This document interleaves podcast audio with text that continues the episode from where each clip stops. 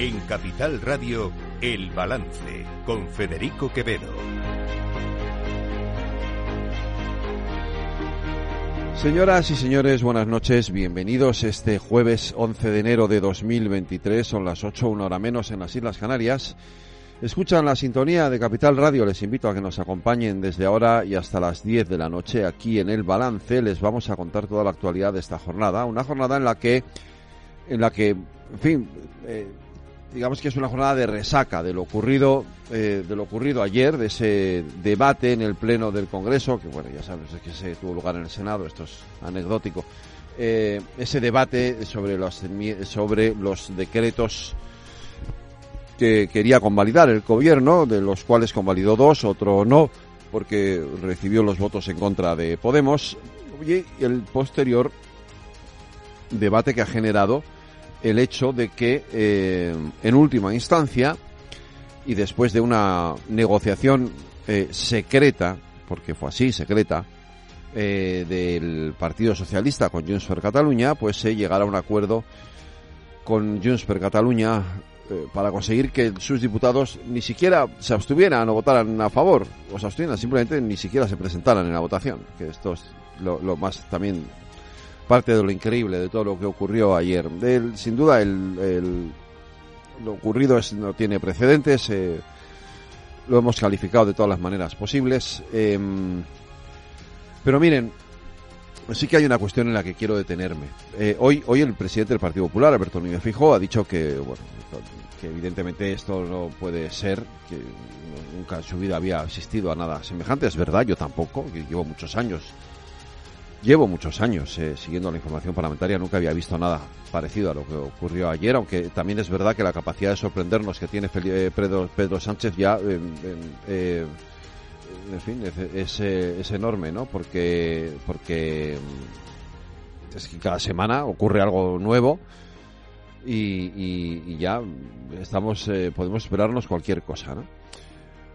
Pero es cierto que como dice Alberto Núñez Fijó, que esto no tiene eh, no tiene parangón, nunca había ocurrido nada semejante. Ha dicho, más o menos lo que ha venido a decir es que eh, el Partido Popular va a poner todos los medios a su alcance para evitar que esto estas barbaridades sigan adelante y sobre todo ha convocado a una nueva manifestación, a una nueva movilización el próximo día 28 en Madrid. Yo les voy a decir algo que creo, creo que es un error básicamente. ¿Por qué? Porque no, no, se consigue nada. Es decir, ya sabemos que estamos en contra. Yo, yo, creo que la mayoría de los españoles ya no necesitan ir a una manifestación para, para demostrar o para decir, oiga, estamos en contra de, esto, de estas cosas que está haciendo el presidente del gobierno, de estos acuerdos con Junts per Cataluña. Ya sabemos que estamos en contra. ¿no? Tampoco al presidente del gobierno le afecta. Es evidente que no le afecta. Hemos, hemos tenido manifestaciones desde que se desde que se debatió la investidura hasta después de las Navidades, algunas, en fin, eh, mejor olvidarlas o, no recordarlas, como la del muñequito, pero no ha pasado nada. Ahí sigue el debate de la amnistía. Es decir, el hecho de salir a la calle no, no, no, no hace, no cambia la opinión del presidente del gobierno. Es más, probablemente hasta le reafirma porque él eh, visualiza o identifica a todos esos que salen a la calle a protestar contra él con la extrema derecha. Ya está, como todos somos de extrema derecha, eh, somos malos de por sí, ¿no? Ya está. Extrema derecha igual a malos. Punto. No es ahí donde tiene que actuar el Partido Popular. Yo creo que eh, lo que tiene que hacer Alberto Núñez Fijó son dos cosas, básicamente. La primera, utilizar todos los mecanismos jurídicos posibles para intentar que esto no se lleve adelante. Cuando hablo de todos los mecanismos jurídicos posibles me refiero a los nacionales y los internacionales. Porque aquí está en juego la propia sobrevivencia del Estado de Derecho y en algo de esto tiene que pronunciarse la Unión Europea. Sobre todo cuando afecta a una política tan importante como es la política de migración. Porque miren, lo del aceite de oliva o lo del transporte, pues ¿qué le vamos a hacer? Comparado con esto son minucias, pero esto sí que es una destrucción del Estado de Derecho. Esto sí, junto con el tema de la amnistía y otras cosas. Y esto es grave. Y ahí es donde tiene el Partido Popular que poner toda la carne en el asador. Y por supuesto, por supuesto, prometerles a los españoles, pero prometerlo y cumplirlo, porque aquí promesas que luego no se cumplen hemos tenido muchas, prometerlo y cumplirlo, que semejante barbaridad como es traspasar la competencia de migración con una ley orgánica a la Generalitat de Cataluña se va a revertir en cuanto él sea o el Partido Popular esté en la presidencia del Gobierno de España. Esas son las dos cosas que puede hacer el Partido Popular. Lo demás son brindis al sol. Lo demás son brindis al sol. Que no nos llevan a ninguna parte. Lo único que se consigue con las manifestaciones es que al final ya sabemos quiénes, los grupitos de siempre, acaben apaleando un muñeco de Pedro Sánchez y esto se convierta en lo que no debe de convertirse. No le hagamos más el juego a la extrema derecha. De verdad, no le hagamos más el juego a la extrema derecha.